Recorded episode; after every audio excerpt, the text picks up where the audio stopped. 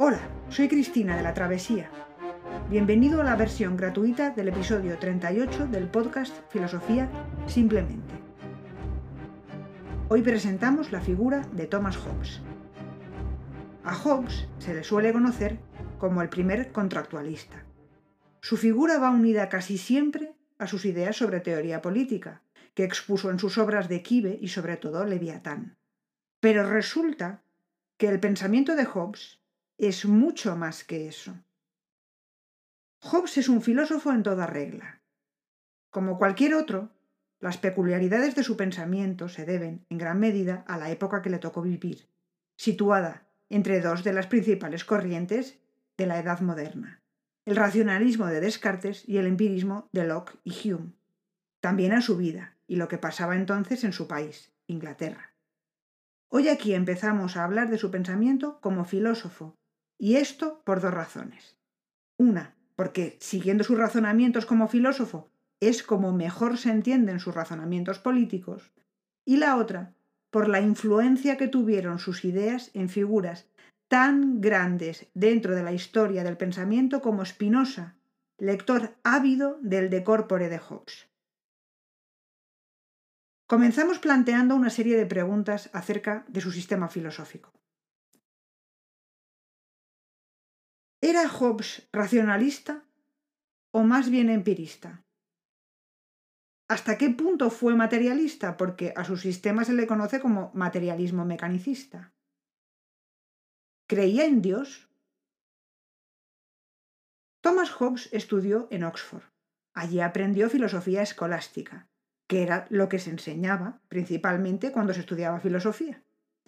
La escolástica nunca le atrajo, a diferencia de las lenguas griega y latina que dominaba. Por su trabajo como preceptor de Guillermo Cavendish, aristócrata de una familia muy culta, no solo viajó por el continente, sino que conoció a Francis Bacon, del que fue secretario durante un tiempo. De Bacon le atrajo la idea de que la filosofía debe tener un fin práctico, y debe servir para conocer la naturaleza y poder dominarla. El fin u objeto de la filosofía es que podamos utilizar en beneficio propio los efectos previamente vistos, o que, por aplicación de unos cuerpos a otros, podamos producir efectos iguales a los que concebimos en nuestra imaginación, en la medida en la que la materia, la fuerza y la industria lo permitan, para comodidad de la vida humana. El fin del conocimiento es el poder, y el objeto de toda especulación es la realización de alguna cosa o acto, dice.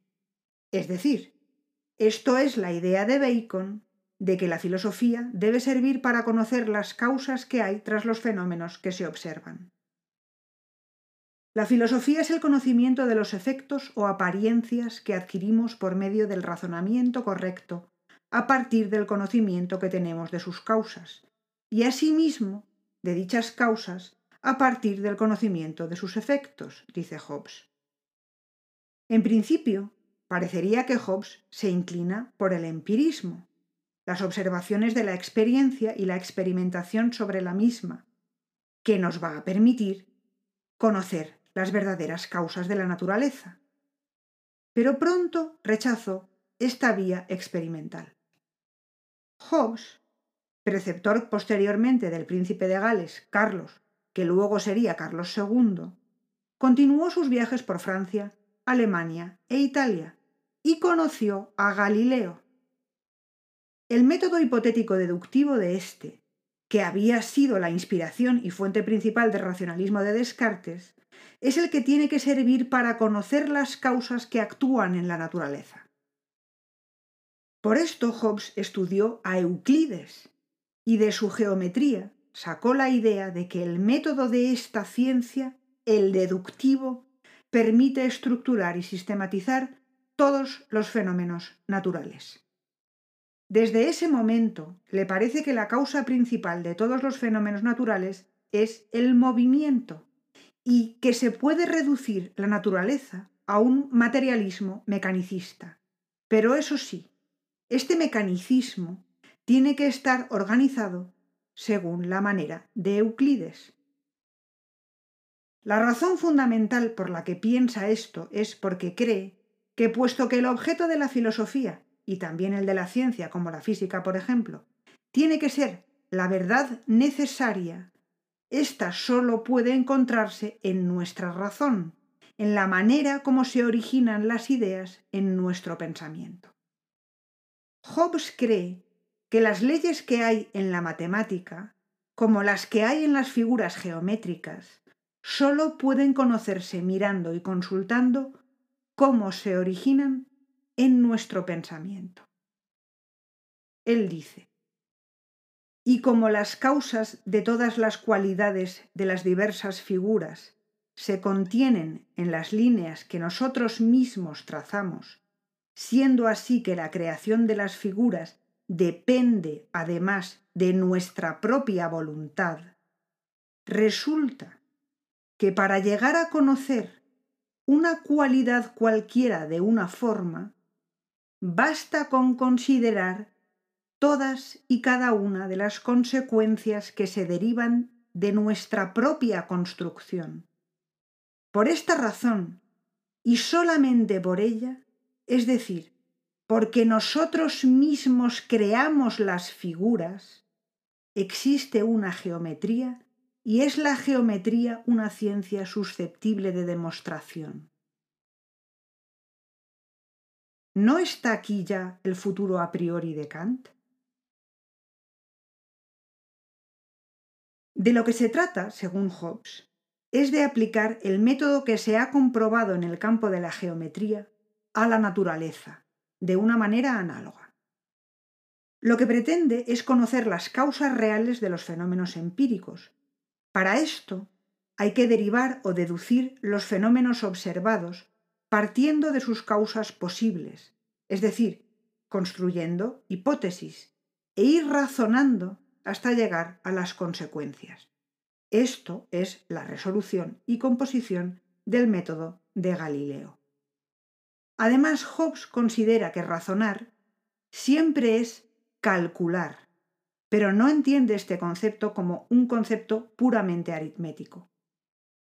Él dice, y al método resolutivo se le llama por lo común método analítico, del mismo modo que se llama sintético al método compositivo.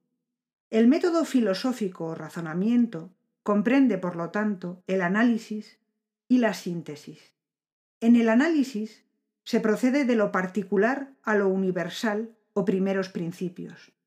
Por ejemplo, si un hombre comienza a tener la idea de oro, puede llegar por resolución a las ideas de sólido, visible, pesado y muchas otras ideas más universales que el oro en sí, y de aquellas puede a su vez seguir hasta llegar a las ideas más universales.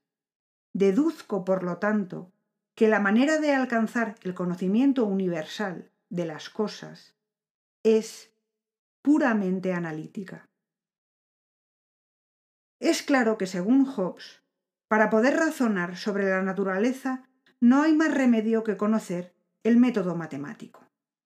Él dice, los que estudian la filosofía natural no llegarán a nada a menos que partan de la geometría.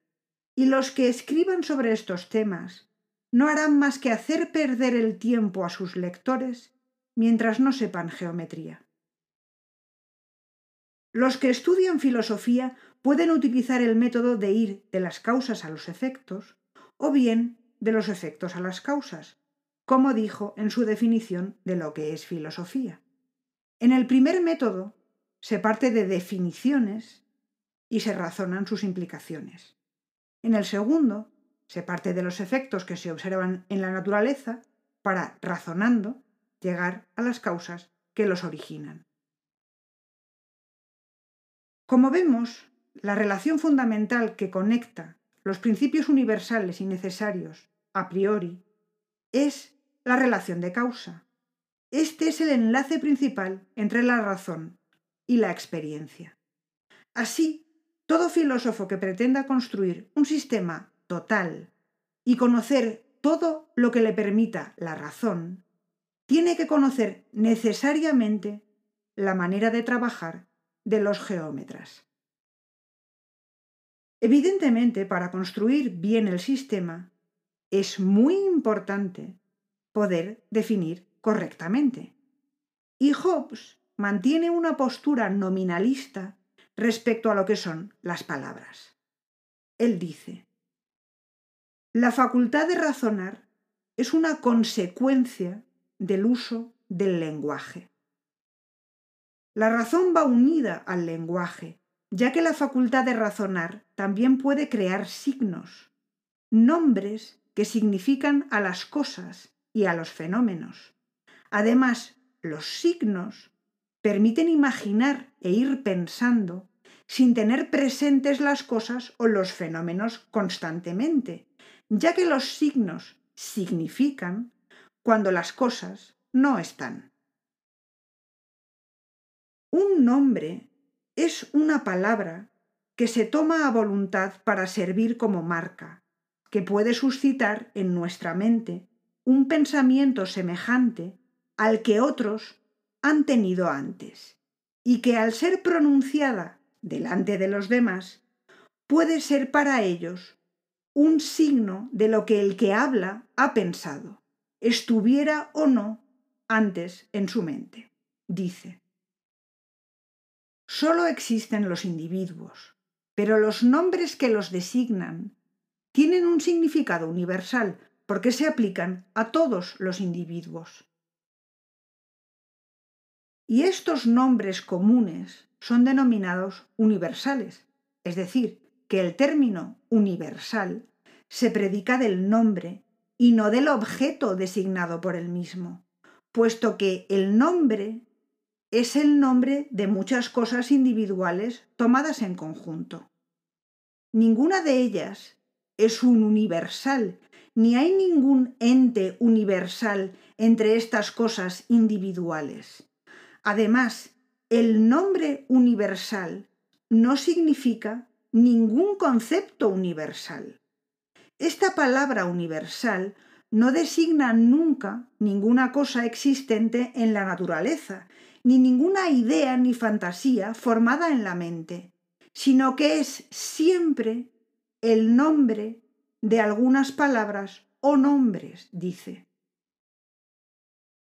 Hobbes en esto es consciente de que los signos que se utilizan y forman los nombres son arbitrarios y el modo de combinarlos entre sí también. ¿Es Hobbes escéptico en esto? desde luego, nos dice que la verdad está en los nombres y las relaciones que establecemos al enunciarlos. La verdad no está en las cosas, sino en el lenguaje, dice en el de Corpore.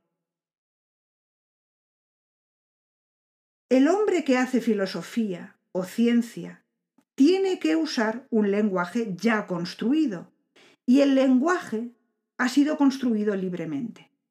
El hombre dotado de la facultad del lenguaje está creando la verdad. Esta no puede consistir en la simple comprobación empírica. Es gracias al lenguaje como se pasa de lo particular a lo universal. Y Hobbes dice que las palabras que dan nombre a los números han sido las primeras que han fijado conceptos de tipo universal y necesario desde la pluralidad de datos empíricos. Un hombre que no tuviese lenguaje podría, a la vista de un triángulo, concluir que la suma de sus ángulos vale dos rectos, pero no saber que esto rige para todos los triángulos. Así pues, tanto la filosofía como la ciencia tienen un subjetivismo, debido a que la razón razona a partir de nombres, que aunque se construyeron para designar las cosas, no son estas cosas. Veamos ahora cómo razona Hobbes a partir de todos estos presupuestos sobre la naturaleza, es decir, su materialismo mecanicista. Según Hobbes, de los únicos objetos de los que podemos averiguar sus causas es de los cuerpos. Los cuerpos son los únicos objetos posibles de la razón, dice. Lo que no es materia cae fuera de las posibilidades de investigación, tanto de la ciencia como de la filosofía. Hobbes está totalmente en contra de la proposición de Descartes pienso, luego existo, en la que la única certeza que hay es que lo que existe es el pensamiento.